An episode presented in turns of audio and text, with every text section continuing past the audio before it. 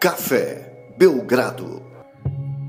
Amigo do Café Belgrado, mais um episódio do podcast Café Belgrado em clima de playoff e já tem equipe eliminada. É o Brooklyn Nets, que foi varrido pelo Boston Celtics na noite dessa segunda-feira, 25 de abril. Uma varrida que foi se mostrando possível, foi se mostrando provável, foi se mostrando certa e ontem se confirmou 4 a 0 e eu acho que dá para dizer fora o baile. Baile quem deu também ontem foi o Toronto Raptors, hein? Nick Nurse anunciou, avisou que 3-0 não tinha, mas se ele ganhasse o primeiro, um 3 já tinha tido virada.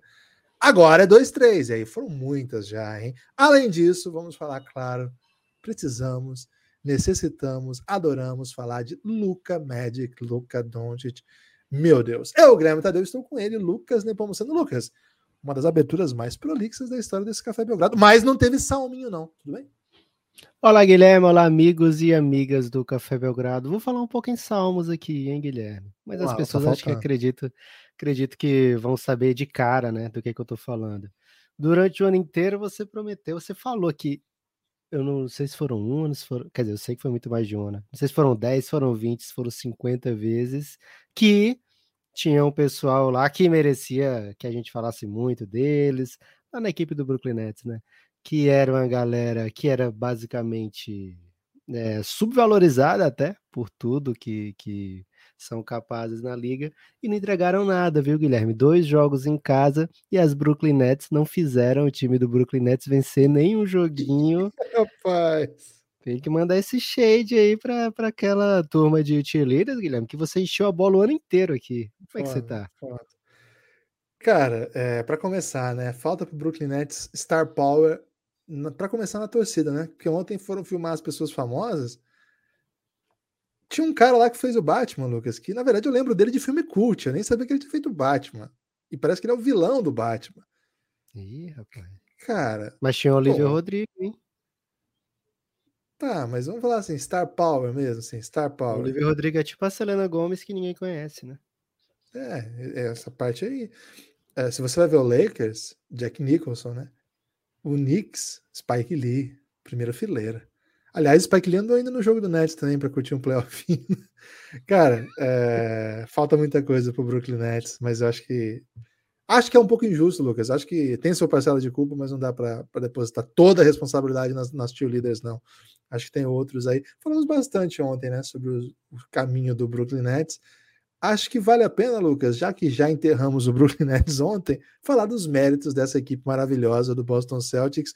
Lucas, em 2022, na verdade, nas últimas 41 partidas da temporada, o Boston Celtics teve a melhor defesa e o melhor ataque da NBA.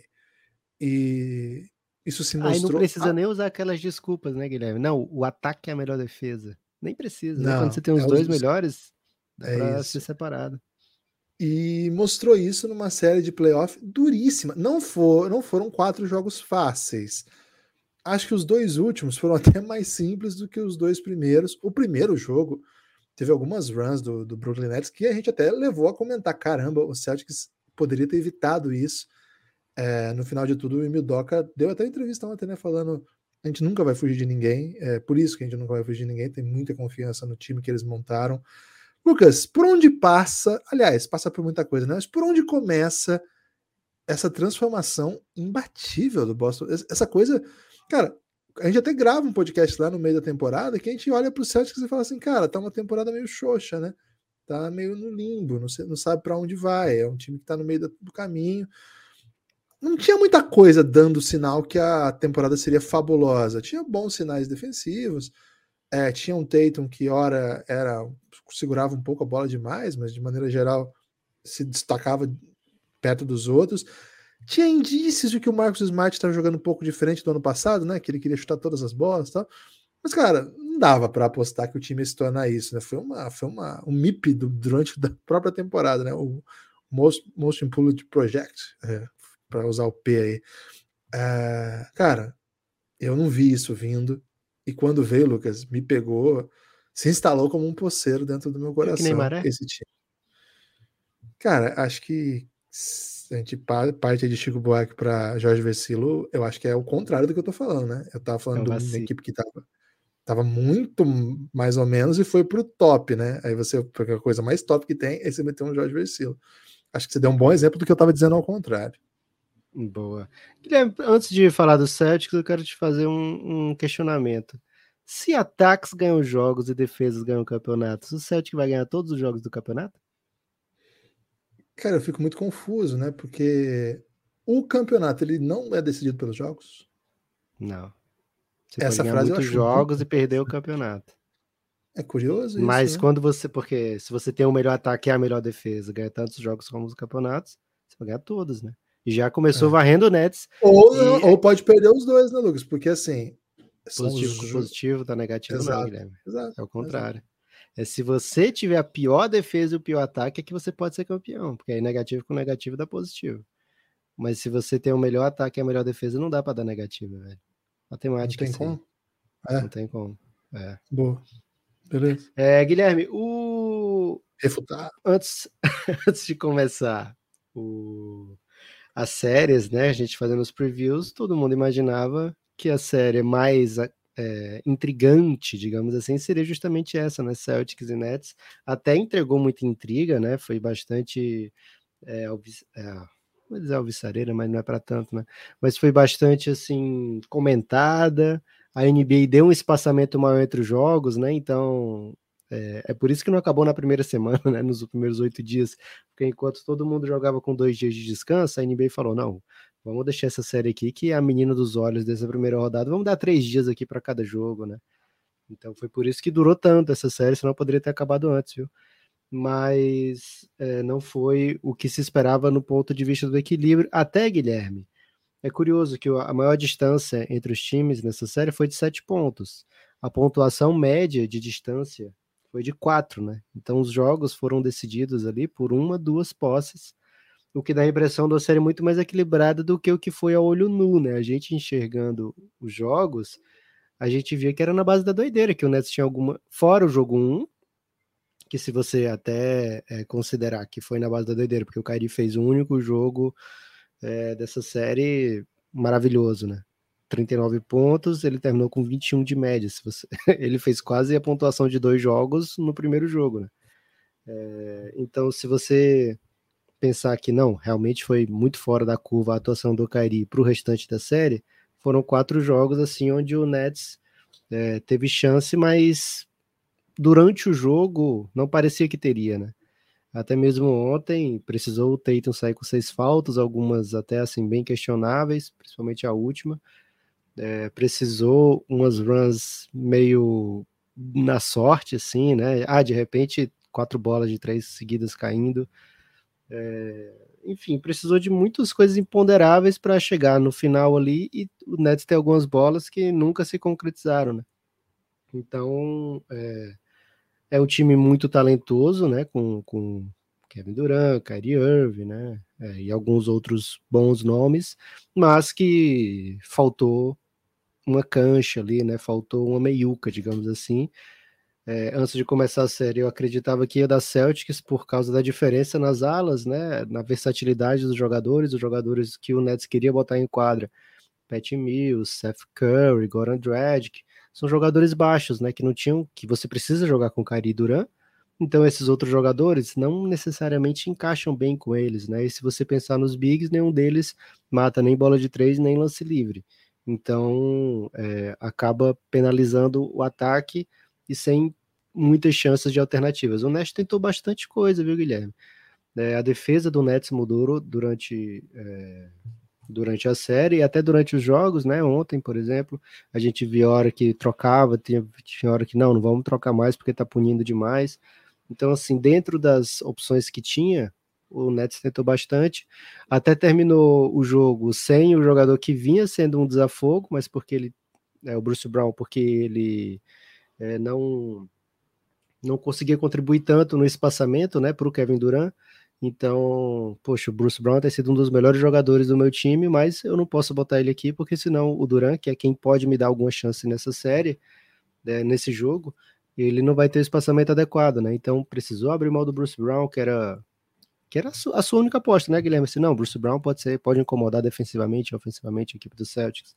Quando eu questionei sobre os wings, né, disponíveis. É, mesmo assim, precisou abrir mão. Foi bem, foi bem na série, mas. Isso é, é exótico, né? Deu, não deu certo, ele foi muito bem. Né? Exatamente. É, porque faltavam outros, né? Porque ele, era, ele é bom, ele atacava o closeout, ele até meteu bola de três, né? Mas ele não, não te obrigava a trazer um defensor e isso punia muito o Kevin Durant, né? Porque você viu o Bruce Brown livre o tempo todo, tudo bem, deixa ele dar um, um dois kicks para dentro, ele não vai chutar todas, né? Deixa ele dar um, dois kicks para dentro, a gente reorganiza a defesa e tira o ritmo do Kevin Durant, né? Então foi muita coisa que faltou para essa equipe do Brooklyn Nets, mas especialmente faltou jogadores que o Brooklyn tinha no elenco, né? Tinha Ben Simmons, tinha Joey Harris, não podiam jogar, fez falta bastante.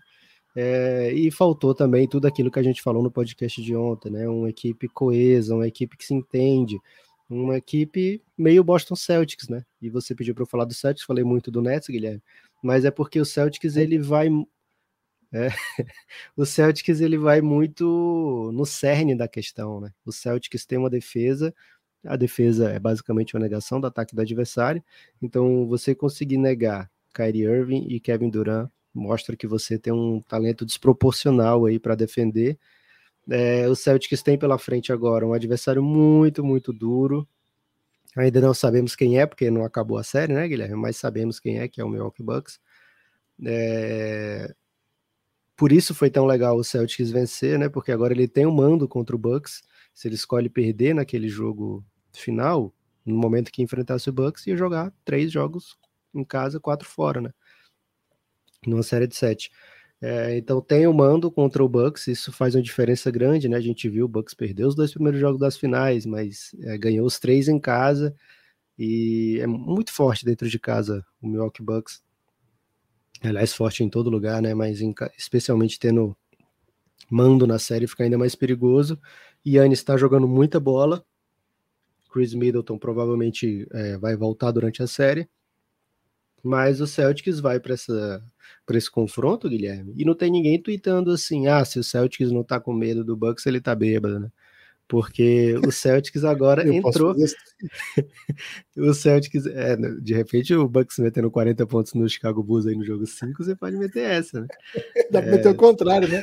Se, o, se quem não tá com medo do Celtics, tá. Vamos meter essa agora, que é o Vivaço, hein? Você que tá ouvindo Excelente. Pode, Vai ser questão Vai do quiz, hein? Vai ser Essa é questão do quiz, então, de Ó, hoje, né? agora, hoje, 26 de abril. Você que está ouvindo no pode falar assim, ouvir no pode, mete uma dessa lá. Se pode o... É, você pode até botar direto pro Bucks, né? Que até a torcida do Bulls vai ficar puta com você, Guilherme. Se o Bucks não tava com medo do Celtics, tá bêbado, né? O... É... Não, vai ter o quem? Porque daí abrange também todas as outras equipes que estão no playoff. Todas as outras equipes, dá para todo mundo se ofender, né? É isso, já, já postei, já postei. Boa.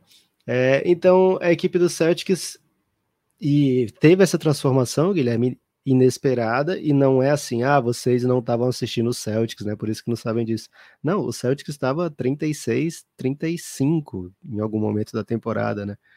É, então era uma equipe que jogava 50%, era uma equipe que vinha de uma temporada meio assim, com uma eliminação bem frustrante para a equipe do, do Brooklyn Nets e com uma reformulação do elenco, que quando a gente escreve reformulação, Guilherme, é, normalmente significa você mudar tudo, né? No caso do Celtics, foi uma reformulação no sentido de voltar ao que já era formulado, né? Então, re... seria uma re-reformulação? Não sei até nem dizer, viu? Ou seria só uma formulação de novo? O português não está preparado para o que o Celtics fez, viu, Guilherme? Por... Ah, Lucas, curioso isso, porque idiomaticamente, o termo ah. da, astro, da astronomia para isso é revolução, sabia? Quando você dá ah. o giro e volta, é revolução. Só que não é translação? Isso... Quando você não, gira não, o ano inteiro e volta no mesmo lugar? É, é revolução. Mas no movimento político começou-se a usar a princípio essa ideia para restabelecer a ordem e voltar. Só que com o tempo, revolução foi tornando, tomando outro, ter, outro sentido, né, outra conotação ao passo que Revolução passou a ser a, a refundação das próprias bases, e aí acabou se afastando no seu conteúdo original. Uma reflexão aí de filologia. Foi isso que propiciou então a Revolução Francesa, Guilherme? Sem isso jamais seria possível? Cara, O debate da, do termo ele remonta até a Revolução chamada Gloriosa da Inglaterra de 100 anos antes da Revolução Francesa. Ih, rapaz. Mas a, Revolução Francesa, os estudiosos que acreditam nessa tese que eu falei, costumam estabelecer que esse momento de transição ele, a Revolução Francesa ela torna possível essa, esse sentido, vamos assim dizer. Porque a própria Revolução Gloriosa é uma revolução no sentido que o Boston Celtics fez. Você pode chamar esse movimento do Celtics de, revolu de Revolução Gloriosa, Lucas? O Celtics é muito tradicional, né, Guilherme? Muito ligado à Irlanda também, né? Então, dá, dá para meter essa, ok. Então, essa revolução gloriosa do Celtics passou por trazer de volta é, nomes que já tinham estado por lá, né? E que meio que o Celtics já tinha desistido, pelo menos o Daniel, o antigo GM, tinha desistido de Al Horford, tinha desistido de Daniel Tais, é, e o, o Brad Stevens falou, cara, não dá, velho. Olha a carinha desse Al Horford, olha a defesinha que ele pode me entregar, né? E o cara tá jogando de uma maneira é, de quem não quer nem saber que tava encostado no OKC, né?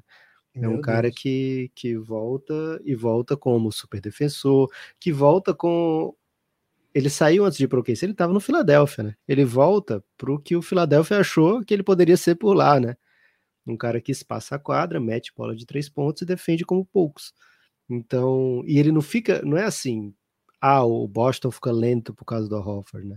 O Boston joga com um pace comedido, é, até porque as equipes não conseguem atacar contra atacar rápido contra o Celtics, né? Você não pega o, o Celtics tomando muito ponto na transição, então isso acaba diminuindo um pouco o pace do jogo mesmo. É, e poucas vezes a gente vê alguém se aproveitar da falta de, de lateralidade, digamos assim, do, do Al Horford, né? Ontem o Dredd conseguiu fazer algumas bolas bonitas, né? Mas é assim, algumas dá certo, algumas não. Algumas o Horford se recupera. E ele tem conseguido defender o perímetro, como ele já fazia antes, e o Celtics tem muitas maneiras de, de, de, defender, né? Que, que fazem com que o, o não fique exposto no perímetro. Daqui a pouco alguém já volta e já retroca com ele quando precisa. Então, cara, o Celtics veio muito defensivamente. A gente consegue ver porque, né? É uma equipe que se entrega muito e que tem defensores excelentes. É, individualmente, né, que seriam ótimos defensores em qualquer equipe. O Horford foi isso a carreira inteira, é, Marcus Smart foi isso a carreira inteira, independente do modelo do, de jogo do Boston Celtics, era sempre um dos melhores defensores da posição. O Jalen Brown, ele tinha muitas críticas para sua defesa um contra um, mas na defesa, desculpa, na defesa coletiva, mas no um contra um sempre foi muito competente, até desde a da temporada de rookie. Né? E agora o senso coletivo defensivo do Jalen Brown está no nível dos demais da equipe, né? A gente vê isso também com o Jason Tatum.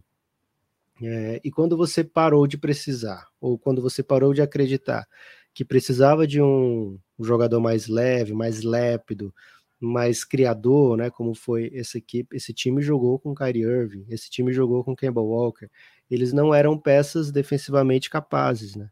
É, eles não eram peças é, que são num contra um é, capazes de parar a boa parte do, da NBA. Não são. Então, agora que você tem o Marcos Smart full time nessa posição e você consegue completar o quinteto com outro defensor bem capaz, sei lá, se é o Grant Williams, se é o Robert Williams, o Celtics tem algumas alternativas para essas posições, você fica com um time todo capaz de defender um contra um e com um senso de defesa coletivo muito bom. Então não tem aquele jogador que, é, sei lá, o LeBron costuma explorar, né? Fala, não, me troca aqui, traz o Low Williams, que eu vou atacar o Low Williams agora no um contra um, né? O Celtics, ele, inclusive o Marcos Smart, que é o mais baixo, ele vai pegar um matchup desse e vai dizer, cara, vem para cima para tu ver o que vai fazer, que eu vou fazer contigo, né? Então é um time que não é imbatível, aparente, mas embora seja muito perto disso, né? O, o Nets hoje considera o Celtics imbatível, né? Mas é um time com, que você tem que jogar o seu melhor basquete dos dois lados da quadra com muita atenção para vencer e vai estar tá dentro de, da disputa até o final, Guilherme, e vai ser um time que vai entregar runs capazes de, de trazer de volta o time para qualquer jogo, né? Porque é um time que focado, defende demais. Ofensivamente tem Jason Tatum, que é um do. É o basquete bailarino, né, Guilherme? Que você cunhou lá na sua temporada de novato, e o Romulo Mendonça difundiu para o mundo. Então, você tem um, um, jogador com esse nível de sagacidade ofensiva e que só melhora, né? Melhorou o seu passe durante a temporada, melhorou tanto que ele confia nos seus companheiros durante a temporada. Você tem uma evolução absurda de Jalen Brown, de Marcus Smart, que mesmo estando, sei lá, é, sendo um veterano, veteranão já na NBA, né? É, draft 2013? Cara, nem lembro qual o draft do Marcus Smart. Ah, não, o, o Marcos Smart que é 2014, né? Mas o draft do Alfred Payton, imagino que seja. Mas mesmo já uhum. estando há tanto tempo da NBA, ele é, ele evoluiu nessa temporada, né? Na tomada de decisão, saber a hora que ele que ele pode é, é, curioso demais que eu saiba que é o mesmo draft de Alfred Payton, por isso que eu sei, né? é comédia. É assim que a gente entra na NBA, né, Guilherme? A gente tem nossos preferidos. É, então, o, o Celtics tem uma evolução individual, mas eu acho que o senso coletivo da equipe, Guilherme, é o grande MVP. Não, o grande MVP é o Tatum, né? Mas é, o, é, o, é, a grande mudança de chave na temporada, né? É, o tanto que essa equipe passa a confiar no Doca, é, o tanto que o time passa a confiar um no outro, né? A gente via as evoluções do Tatum e o Jalen Brown sempre com muita com, muita avidez, né? Olha como eles estão fazendo, mas era uma coisa meio assim, é, não era sinérgica, né? Era uma evolução individual de cada um, e quando o outro não jogava, aí que um brilhava, né? Agora a gente vê os dois capazes de, de jogar o seu melhor basquete, os dois indo bem, é... enfim, um, um, baile, uma aula, essa série do Boston Celtics, e certamente, Guilherme, Milwaukee Bucks, se não estiver bêbado, está com medo. É isso. Postei aqui, Lucas, muita gente já comentou lá, né? Você, mas essa galera ainda não ouviu o pod, né? Então você Ih, comenta lá. Poxa. Seguindo, seguindo, vamos falar muito de Celtics ainda nessa pós-temporada, afinal, esse time tá voando, né? É uma equipe que tá passando aí dos limites, Lucas, do aceitável aí do. Carinha de campeão? Cara, eu não vou abandonar minha carinha de campeão por conta de uma derrota. Ih, Aliás, Lucas, vou pedir para você me ajudar, né? porque embora é, eu não tenho abandonado a carinha de campeão. Ontem eu olhei esse jogo de rabo de olho só, né? Porque pegou o final do Celtics e o começo do Mavis, né? E você sabe que eu tenho contrato aí com o Luca Doncic, né? De prestar atenção nos jogos dele, né? Mas eu sei que você estava muito atento, então eu quero que você me conte aí um pouco o que aconteceu com a minha equipe, velho. É o dedão do Embiid o problema? Então, Guilherme, o, a equipe do Toronto Raptors, é, antes de começar a série, aqui no preview, né? Você, assim, eu trouxe para você os elementos né, estatísticos de por que, que eu achava que era uma série dura para o Philadelphia. E eu lembro de você ter comentado e eu ter ficado muito orgulhoso da minha exposição, que você disse assim, cara, eu estava achando que ia ser mais fácil para os Sixers, mas agora eu tô intrigado com essa série, né? Foi mais ou menos algo assim que você falou. E durante a série, principalmente depois daquela bola do Embiid, é, que salva o Philadelphia, né, que leva a série para 3 a 0 e, praticamente enterra as chances do Toronto Raptors, eu fiquei, poxa vida, essa era uma série, essa era a série que eu estava de olho na Conferência Leste, essa era a série que eu estava imaginando que ia para 6, 7 jogos e que tinha um azarão, que era azarão óbvio, mas que ia complicar e eu tinha um, aquela convicção, sabe, Guilherme, que às vezes até leva a gente para cadeia, de que ia dar uma série longa, né? Então, quando o Sixers abre 3 a 0 eu fiquei, poxa, é, que pena, né? É, o Raptors não conseguiu, é, acabou que já tinha jogado tudo que sabia durante a temporada, mas não, velho. É de fato uma equipe que tem muitos elementos. Um pouquinho é, lembra esse Boston Celtics, Guilherme, no sentido de que é uma equipe que marca todo mundo. Ontem o Van Vliet não jogou, por exemplo, o Ivan Vliet é uma peça fundamental para o que esse Raptors faz, mas quando você não tem o Ivan Vliet em quadra, você tem poucos jogadores que ficam expostos na defesa, né? Porque os, o Raptors acaba botando muitas vezes o Scott Barnes na posição 1, e, e aí joga com o Siaka, joga com o Gary Trent, joga com o Boucher, joga com o Precious Achua.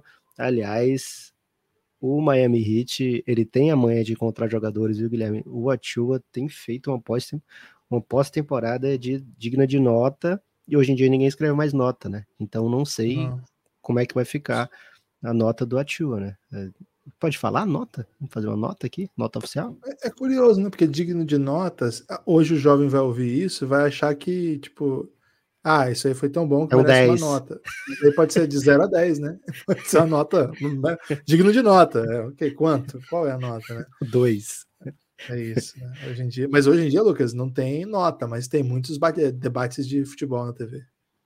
Ok, tudo bem. É, queria fazer muitas matérias, Guilherme. Mas o, o, o Precious Atua é um jogador que encaixa muito com o que esse Toronto Raptors faz, né? Agora, ele bota a bola no chão com muita tranquilidade se ele estiver sendo marcado por um big, né? Então é, é, mais um jogador que o Raptors acha assim que, poxa, eu não tenho muitos quebradores de linha, né? Já que o Batatinha permitiu que a gente use, mas todo mundo que eu tenho aqui é, quebra de alguma forma, né? Se não um especialista, ele, ele ajuda o sistema a fluir, né? Então é um time muito versátil e a versatilidade é algo fundamental em playoffs da NBA, né? É fundamental em playoffs da NBA você ter um time versátil, isso é visto ano após ano. É, não é uma coisa assim super novidade, né? É, até o basquete brasileiro poderia se, se beneficiar disso, imagino.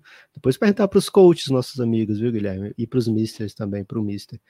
É, como é que fica a questão da versatilidade no, no NBB? Se já está sendo, se já tem algum time esperto explorando 100% essa.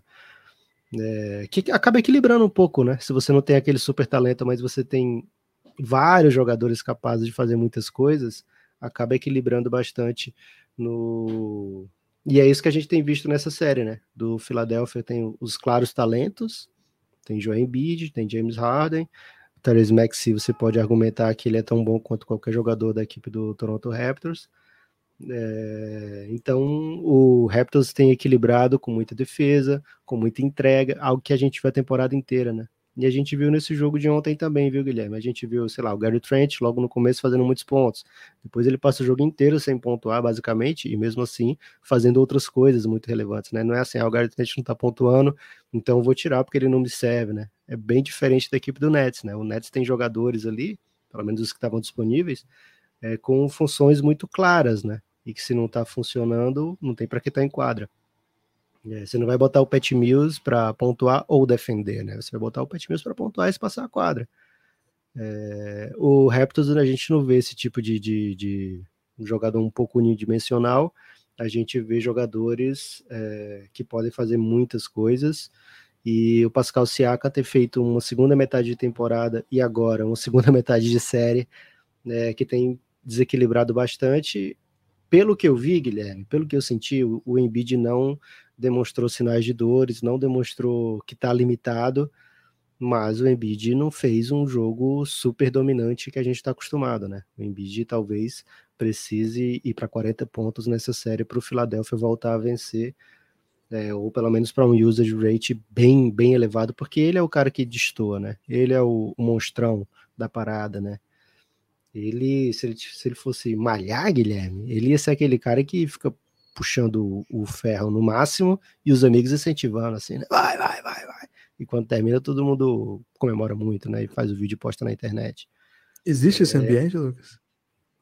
Cara, eu já vi esses vídeos em memes do Kleber Bambam, né? Que era do, ah. dos mutantes ou monstrões. Amigo pessoal é do Bruno Caboclo, Caboclo Bebê, né? É isso, né?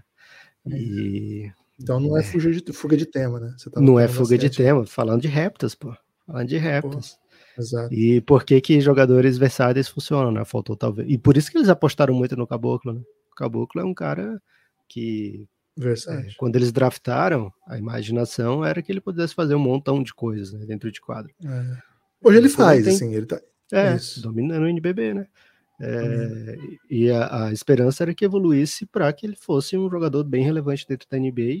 Em alguns momentos ficamos iludidos, né, Guilherme? No ano que ele chega, no ano que ele começa a destruir na G-League, mas hoje aqui não é hora de falar de, de, de brasa, né? Infelizmente não tem brasa nesses playoffs do, da NBA, né? Tem a Argentina, tem um montão. Tem? tem Argentina, hein? Nos Luca Vildoça, né? Vildoça tem... Vildo... E tem o Campasso ainda, né? É, ele é. joga alguns minutinhos, mas ele tá... Não conta, Guilherme. Campasso, infelizmente, não dá para contar nesse momento. Que Os argentinos ficam muito chateados com, com falta Cara, de Campasso, né? A timeline é inacreditável, porque a gente segue muitos amigos argentinos. Cara, eles têm várias. Eles falam mal, por exemplo, do Bones Highland, cara. Eu acho muito louco.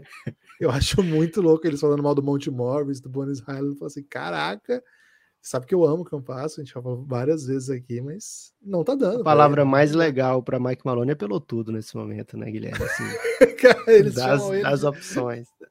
Cara, eles xingam muito o Mike Malone. É, é muito legal de acompanhar. É muito legal de acompanhar. Ainda bem que o Café Belgrado tem uma timeline recheada de argentinos, então eu dou é bastante risada em acompanhando. É, é, isso. Mas enfim, Guilherme, o Toronto fez um jogo mais do mesmo, um jogo e cara, vamos lembrar aqui, né? Toronto foi dominado em Filadélfia é, na, na primeira metade da série, ok. Jogo 3 foi o jogo que apontou que era possível outra coisa. Salvo por um, uma bolaça do Embiid, né? Jogo 4, Toronto com uma certa tranquilidade. Jogo 5, Toronto com domínio absoluto, Guilherme. Não teve um momento assim. Toronto dominou a partida, 10 pontos desde o intervalo, e não teve um momento assim, cara, vai dar Filadélfia. Não deu para sentir isso. Então, o momentum, agora usando o Will M no fim, né? É todo do Toronto Raptors não existe na NBA 4 a 3 depois de um 0-3, Guilherme, mas existe no hockey, né? E existe 4 a 3 depois de 3-2, né? E se por acaso vencer em casa, Guilherme, vou dizer uma coisa: todos os jogos que ficaram 3 a 3 acabaram com 4 a 3 Ô, Lucas, você não ia é, ser cruel, mas ontem à noite você não aguentou e mordeu a isca perguntando, Ih, perguntando o seguinte, né? O Doc Rivers já tá ouvindo o som do tabu sendo quebrado? Cara, você só, queria usar um, só queria usar um meme, velho. É muito bom esse meme do, do som do tabu sendo quebrado. Muita gente tá dizendo: se tem alguém para tomar um 4 a 3 depois de abrir um 3-0, é Doc Rivers. Eu acho um pouco de mancada. Eu acho um pouco de mancada. Será que o pessoal que votou, Guilherme, tiraria o Doc Rivers da lista dos 15 melhores? Não, Doc Rivers, infelizmente, agora a gente vai ter 14 porque não dá, velho. 0-3 para 4-3 só em, em NHL. É, vai entrar Ou ele vai manter. No seu lugar. no seu lugar. Já Podia ter essa, né? É, tipo boxe. Se né? você bater exatamente aquele cara que tá no lugar na lista dos 15 melhores, né? De um 0-3 para 4-3, você automaticamente toma o lugar dele. Cara, será que ele tá metendo a do técnico do Roderley? Porque tava 3 a 0 velho. Cara, não sei. Não sei. Vamos para o jogo do Luca. Muita gente ouve o nosso podcast para ouvir a gente falando bem de Luca, né? Então, vamos falar bem do Luca aqui hoje. É uma noite difícil para o terraplanismo, né? Que diz que o Mavis joga melhor sem o Luca. Muito difícil. é, Mais difícil ainda porque o Cari perdeu também, né? Mais difícil também. É, uma atuação bem legal do Jalen Brunson também. Aliás, começa o jogo e se tem alguém que precisa do Luca, Lucas, esse alguém chama Dwight Powell, né? Sem o Luca na série, ele é um a menos. Ele atrapalha. Chuchuco. Chuchuco. E com o Luca, ele parece Dwight Howard, cara. É inacreditável. Dwight Howard daqueles tempos, né? Não, Dwight okay. Howard de hoje. Cara, ele voa por cima de todo mundo, enterra na cabeça de geral. Pô, é inacreditável o tanto de bola que ele faz ali. Ele, ele tem uma vantagem, se é para falar bem também do Dwight Powell, que é um controle corporal, apesar de ser muito alto, ele tem um controle no espaço aéreo, vamos dizer assim. É, aprendi essa expressão com o Vladimir Marques, Lucas, controle corporal no espaço aéreo, que é o... Saudades Vladimir. É, podia trazer o Vladimir, não pode, hein, velho? Será que, será que tem como? Vou, vou atrás disso aí, é, porque foi até engraçado, vou contar essa história rapidinho. Eu falei, ô Vladimir, é, a primeira vez que eu encontrei o Vladimir pessoalmente, né? Fiz uma entrevista com ele. Aí eu falei assim: Vladimir, muita gente diz. Ah, não. É, para quem não te viu jogar, porque não tem imagens tal, com quem que você é, compararia seu estilo de jogo, né? E ele falando assim: ah, pelo controle corporal, assim, no espaço aéreo, né? No, quando você está em salto, né? Eu acho que o meu jogo era um pouco parecido com o Allen Iverson, ele falou. E isso foi uma massa muito legal. O Flamengo de fato dominou, né? O basquete, dá para dizer até mundial, né? Foi campeão do mundo, foi seleção do Campeonato Mundial. Teve o jogo de 100 pontos histórico contra o Real Madrid dentro do Parque São Jorge, que hoje leva o nome dele, né? O ginásio leva o nome. O cara é gigante. É, é, um, é uma honra para o Iverson ser comparado, o Vlamir se comparar a ele, e não o contrário. E, e beleza, e aí ficou essa, essa, essa expressão e essa comparação. E muito tempo depois, Falei, Vladimir, uma vez você me falou isso sobre o Arthur, você falou assim: ah, eu acho que eu falei, mas eu discordo disso. Porque não dá para comparar, eras diferentes, então ele foi em outra direção, ele concordou que tinha falado, mas ele acho que não, não concorda mais tanto. Cara, Metamorfose muito... ambulante, né, Guilherme? É, isso. Mas acho que o Dwight Powell, ele tem essa, esse, apesar de ser grandão, ele tem esse controle corporal que é bem legal mesmo, assim, ele é um jogador que dificilmente Ih, sabe fazer Dwight outras Powell, coisas. Vlamir, Iverson, hein? É, a trinca, né? O que, que o Luca não faz? ele não faz mais nada, né, Dwight Powell, na real. Ele não tem jogo de costa, ele não tem o arremesso de média dele. Se não for no catch and shoot é feio, não sabe criar o próprio arremesso. Você acha que ele é, lembra o Dadá Maravilha, Guilherme? Parava no ar. Sabe a matéria que eu queria fazer, Lucas? Dwight Powell e Dadá Maravilha. Um é... garoto. então, é assim, até isso o Dwight Powell fica, né, jogando com o Luca, né? Porque aí o Luca joga a bola para cima, o Luca acha umas assistências ali próxima à sexta e o Dwight Powell tem ser aproveitado muito bem disso. Agora, a notícia do jogo é o que o Luca fez. Aliás, a defesa do Mavis é uma coisa seríssima, seríssima. O que tá jogando o Dorian Finney-Smith. Aliás, o Luca falou, Lucas, que o, ele quer jogar com o Dorian Finney-Smith a carreira toda. Ele disse essa frase: Eu quero jogar ao lado do Dorian Finney-Smith ao longo de toda a minha carreira. E já que o Mike Cuban Era para ser falou, o contrário, né?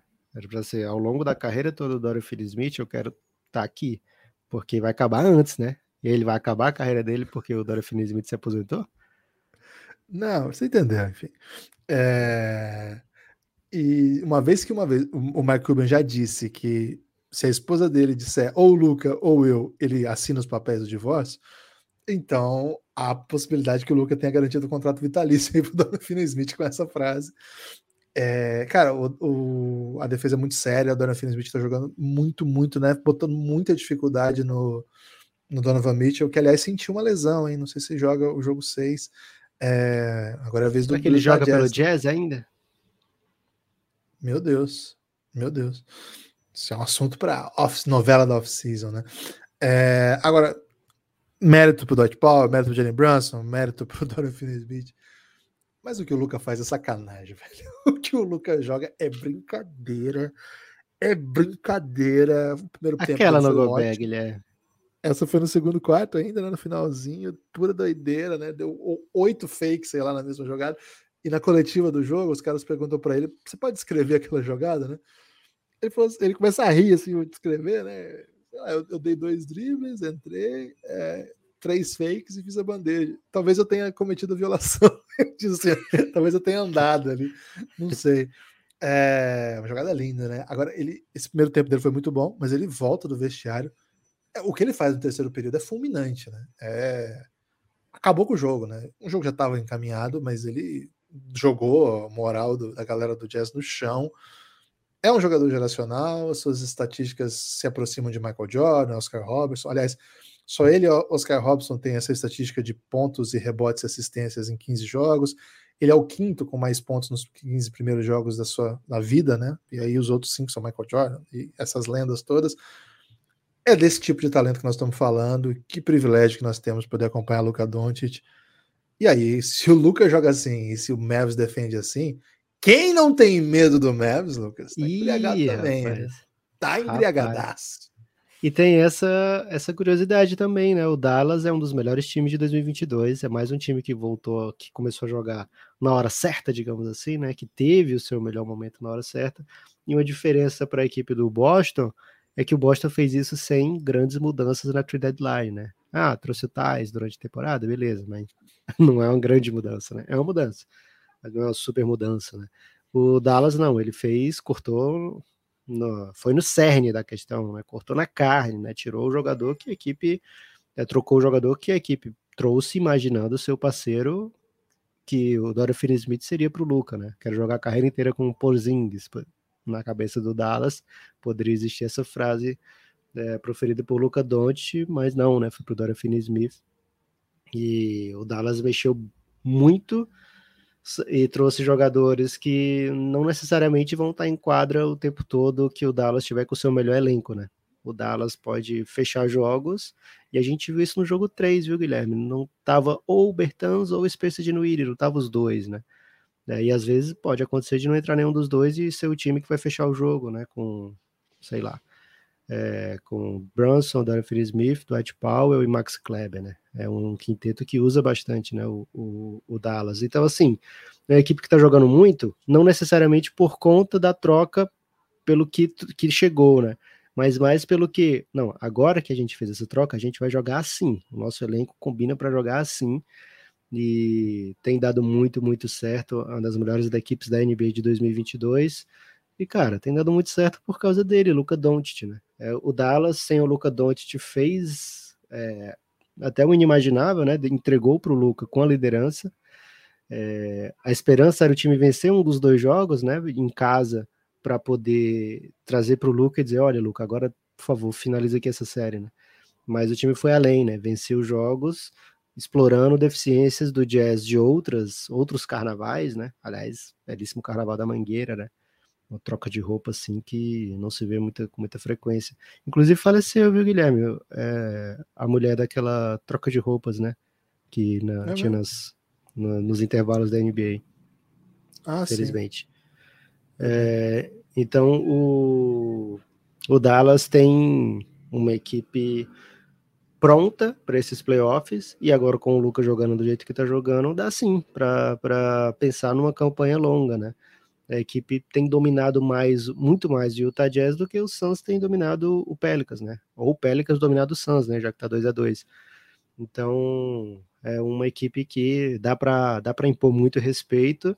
As séries do, do Oeste estão todas envenenadas, né? Vamos ver como é que fica o Golden State Denver. Essa é a mais desequilibrada das três, das quatro. Mas é, é jogo da Conferência Oeste, Guilherme, não tá dando para piscar. Viu? É muita qualidade, muito equilíbrio. É, e se não tá, tem equilíbrio, tem pelo menos Curry, Kit, Clay Thompson, Jordan Poole, é, e quem sabe para os argentinos aí entra o Campasso destruindo, né? Então são, são jogos aí que, que não dá para perder. E esse jogo de ontem foi um espetáculo, né? O que, pelo menos para o que o Dallas fez, né? Para a imposição do Dallas defensivamente e taticamente é, e lucamente, né? No terceiro quarto foi surreal. Acho que o Luca fez os primeiros, sei lá, mil pontos do terceiro quarto. O tamanho era o, o domínio e a presença dele. Controle absoluto. Acho que ele, ele fez 19 no quarto todo. 19. Cara, ele deu. Teve um lance que ele deu um toco numa bola de três pontos. E é. aí ele vem e mete a bola de três pontos, e aí depois Lá ele mete pe... mais duas daquele mesmo lugar, né? Na, na, segunda ele faz a dancinha, na terceira ele fica só parado, assim.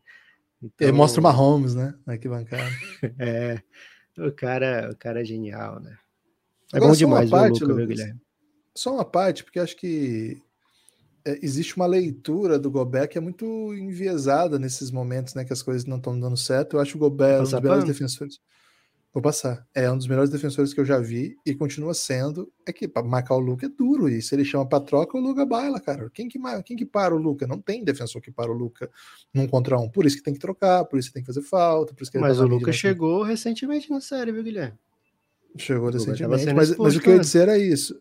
Então, mas estava sendo exposto por decisões táticas, né? As decisões táticas são essas. E é sobre isso que eu até ia concluir.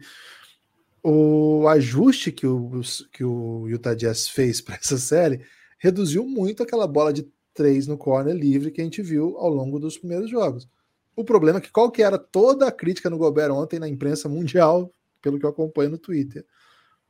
Olha como o Dallas domina a tábua mesmo com o Gobert em quadra. Cadê o melhor defensor? Não, cara, é isso. O ajuste tirou o Gobert lá de baixo. O Gobert não tá lá fazendo aquela função habitual dele de ser um protetor de aro monumental. Ele tá perseguindo o Luca no perímetro, ele tá fazendo um ajuste para sair no corner. Você viu ele algumas vezes no corner contestando arremesso, tanto que os jogadores tinham que passar, não vai ter tanta bola livre mais. O problema é esse, né? Veneno é remédio, o ajuste é duro, é pancadaria, o jogo de basquete, você oferece uma coisa, como diz o Rubem Manhã, no cobertor curto, te tapa lá a cabeça, le, le tira os pés, né? Os pés. Okay. Então, é duro, não é? A vida é dura, gente. A vida é dura, basquete é complexo.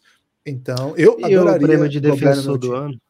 O prêmio de defensor do ano. Alô, alô, Leon Rose, hein?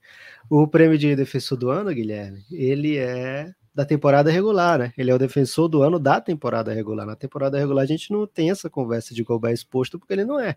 O Gobert, é, ele comanda é, frequentemente a melhor defesa da NBA, né? Nos últimos, sei lá, 4, 5 anos, provavelmente o Utah Jazz tem em média, tem tido em média a melhor defesa da NBA. Então não dá para chegar no playoff e dizer, ó, oh, tá vendo como o Ban é melhor defensor, porque ele defende o perímetro e defende no garrafão. Mas durante a temporada, se for o prêmio de melhor defensor dos playoffs, o Gobert não teria ganhado em nenhum ano. Isso dá pra, Aliás, falta, falta essa premiação, né, Lucas? Uma premiação tipo aquela, mas dos playoffs, né? É ah, sim. É, seria carisma. Com os, os, equivalentes, né? Até mas acho que no fim ia acabar, ia acabar rolando todos pro time campeão, né? Ou pelo menos pros finalistas. Que é, quem joga mais é jogos. mas não é legalzinho. Por exemplo, o ano é. passado, o que o Trey Young fez nos playoffs Podemos Pô, fazer, por que não faremos? Vamos fazer então. pode ter o rookie de playoff também, melhor rookie de playoff. Ih, rapaz, olha. Pô, até, ó. cara, Adam Silva, me liga. Destaque final, Lucas? Meu destaque final, Guilherme, não pode ser outro. Apoie o Café Belgrado. Precisamos do seu apoio, precisamos da sua ajuda para manter o projeto. Então, Café Belgrado na Orelo é o melhor lugar para você apoiar. É, orelo.cc barra Café Belgrado, você chega direto no link do Café Belgrado, tanto pelo computador aliás, pelo computador, né? Pelo celular, acho que ele te leva para baixar o app, mas é o melhor lugar que tem para você ouvir o Café Belgrado, nos ajuda de diversas formas que você nem imagina, hein? Então escuta o Café Belgrado lá pelo Aurelo. Apenas 7% da nossa audiência segue esse pedido, viu, Guilherme? Um pedido que é até um pouco Nossa, insistente. Vocês odeiam, mas gente. 93% aí poderia demonstrar esse carinho extra pro Belgradão, né? Vamos lá, gente. Baixa o aplicativo do Aurelo é, se não quiser baixar, beleza, continua ouvindo onde você está, é muito importante também para a gente que você continue nos ouvindo. Se você está vendo no Spotify, aí, por exemplo, é. é. isso. Não, uma estrelinha não, Guilherme, que complica, né? Mas cinco, cinco estrelas. Cinco estrelinhas, é. Cometer uma estrelinha não faz nada, não, pô.